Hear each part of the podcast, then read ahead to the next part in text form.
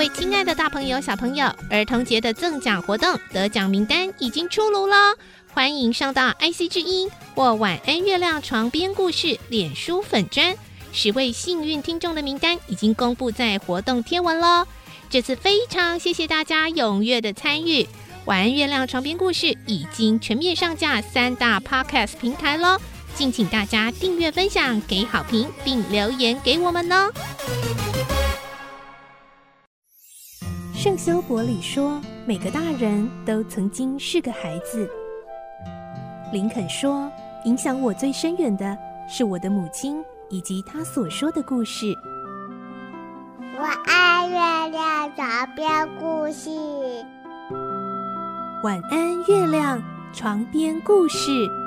小青姐姐邀请每一位大孩子、小孩子一起听故事，不管多忙。也要和你一起听故事。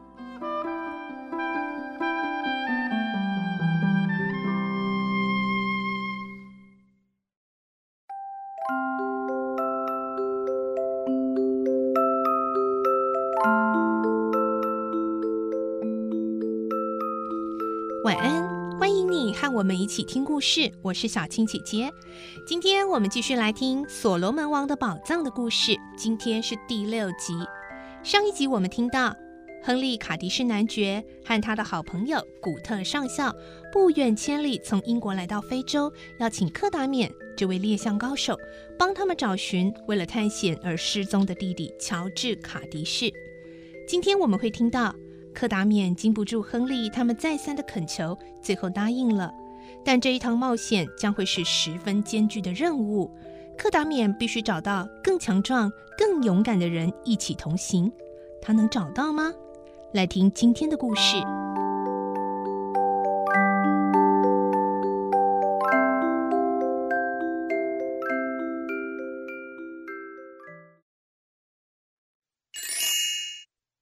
所罗门王的宝藏》第六集：青年文保博。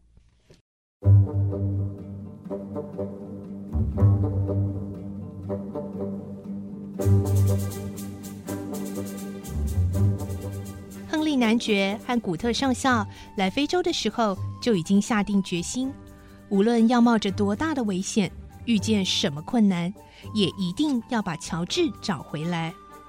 为了达成愿望，他们必须把熟悉南非当地情形、受土人敬佩，而且枪法高明的克达缅请来帮忙。可是克达缅却摇了摇头，很抱歉地说：“谢谢两位，不过很对不起，我想我不能接受这番美意，因为我有一个孩子正在读书，我必须抚养他，所以我不能太冒险。”亨利男爵和古特上校听了这些话，非常失望。亨利男爵是个意志坚强、机灵聪明的人，他稍微想了一下，又说：“为了你儿子不参加探险队是应该的。呃，不过我有个很失礼的想法，呃，就是你应得的报酬金，我现在就全部先付给你。一旦你发生了意外，你儿子也还有足够的生活费。这个条件。”怎么样？柯达冕看亨利男爵这么诚恳，终于答应了。唉，你既然这样诚意，我只好陪你们去了。啊，真的吗？好极了，谢谢你。亨利男爵和古特上校看见克达免终于答应了，非常高兴。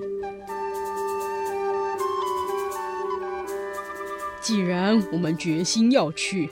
就必须先有准备，带去的土人仆役也必须慎重挑选，否则反倒会增添很多麻烦。这次去探险是否还能活着回来，任何人都没有把握。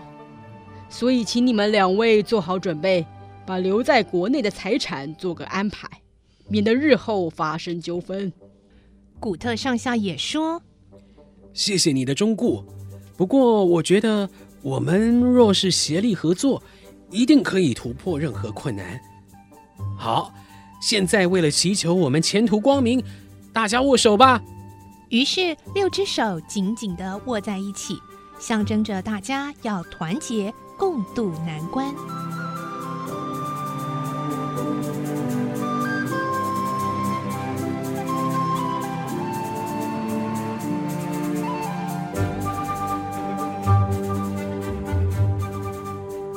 从那天起，他们就开始做各项准备。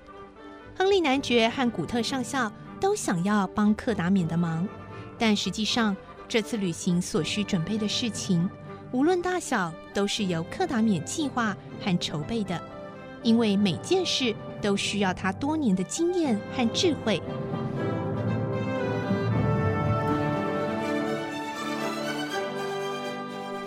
由于克达缅的判断。和亨利男爵的财力，探险的马车、家畜、食粮、医药品和武器等用品，很快都准备妥当了。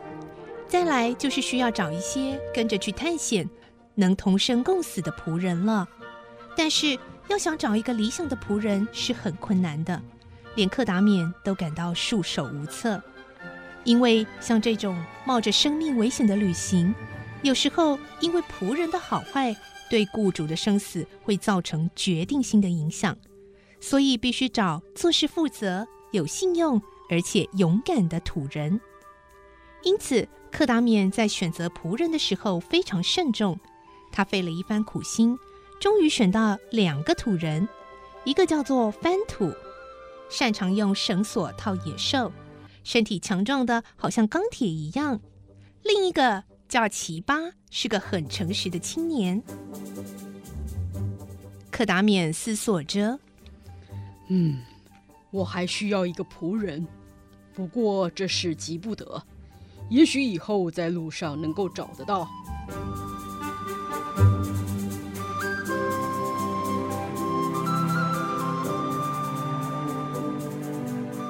在克达缅一行人将要出发探险的那天早晨。奇巴走过来，向正在指挥装货的克达缅报告：“先生，有一个人想要见你。”“什么人？你领他到这里来。”奇巴马上领了一个年纪大约二十四五岁、身材很高、肩膀很宽、面貌端正、非常雄伟的土人走了过来。“你叫什么名字？”“我叫文保博。”那个土人青年回答得很清晰。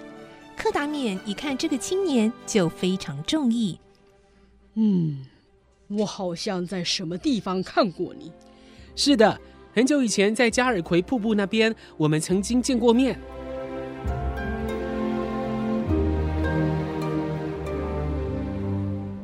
克达缅想起来了，大概在十年前，克达缅和猎师杰姆。在加尔奎河附近猎象的时候，克达缅突然得高热病。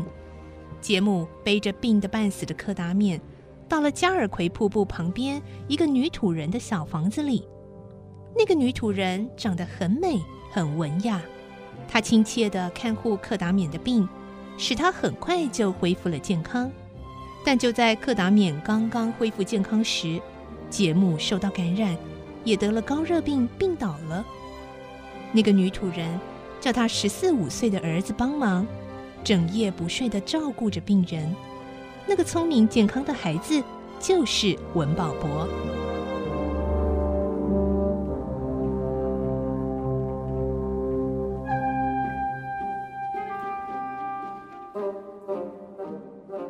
听说那个女人本来生长在北方，在文保博还是婴孩时，因为被敌人逼迫。才越过沙漠逃到瀑布附近来。克达缅在病后休养的时候，曾经教那个孩子打靶做消遣。那个孩子不仅理解力很强，而且非常敏捷。十年的时间，小男孩已经长成一个非常强健的青年。